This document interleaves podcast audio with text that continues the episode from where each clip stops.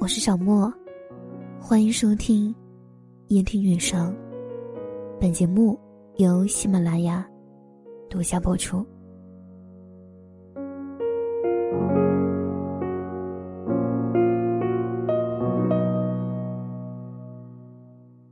最近在小红书上看一个博主，分享了他的婚姻观点。我理智上很赞同，但内心还是有些排斥。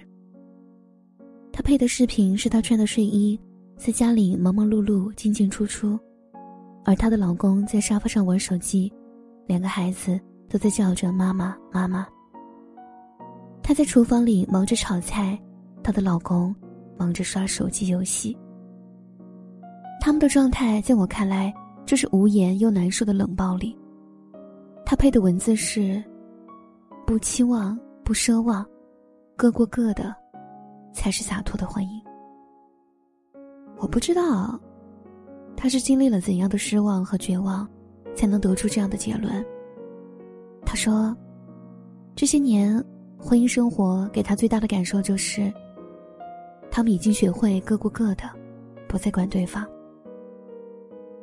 当我看到的是，这个女人担起了家里的一切，照顾孩子，承包家务。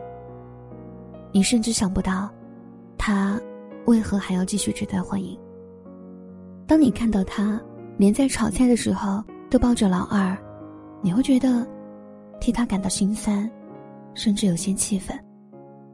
如果婚姻已经把两个人过成了苟延残喘，那么继续这段婚姻。就是在体验人间炼狱。他说：“如果一个男人愿意回家，就说明这个男人心里还有家。”但其实，更多的网友看到的是，他可能只是把这里当成寄宿的旅馆和饭店。当然，他文字里有一个还不错的观点，他说：“最棒的婚姻是你可以和他。”有共度余生的愿望，但也要做好他随时会走的准备。而我想把这句话改成：也许，最棒的婚姻，是你有和他共度余生的勇气，也要有分道扬镳的底气。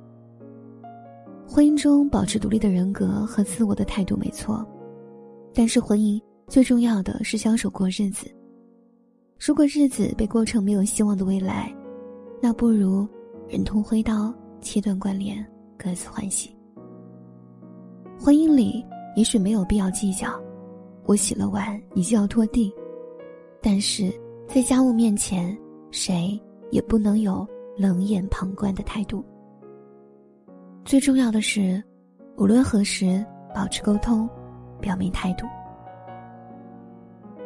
我把这段视频分享给我闺蜜，因为。他的情况相似而不相同。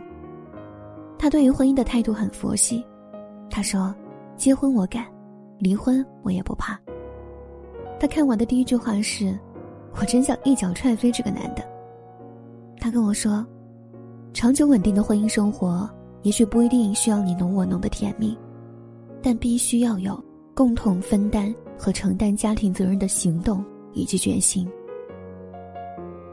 人格可以独立，但家绝对不可以。他说：“我不是那种贤妻良母，但我绝对心地善良、善解人意。你上班累了，你可以休息，玩玩手机，看看孩子，没关系。我工作累了，你给我捶捶肩膀，我十分感激。我们和和气气。”是啊，如果只是单方面的委曲求全，那么婚姻。真的没有必要继续下去。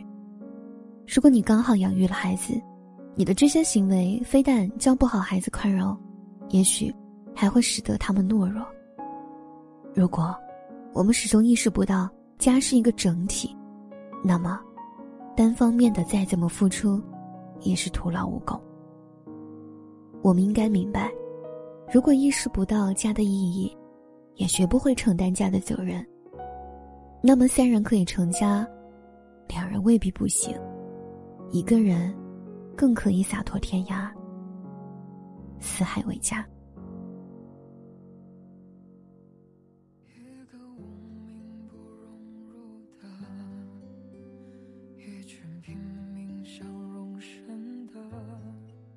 喜欢我的节目，还可以添加我的微信公众号和新浪微博“夜听女生”，声音的声，抖音小莫电台，也可以在每晚十点喜马拉雅的直播间找到我。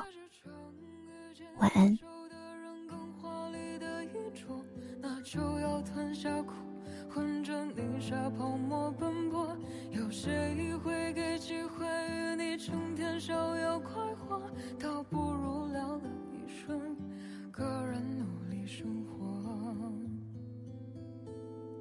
独自生活不一定有结果，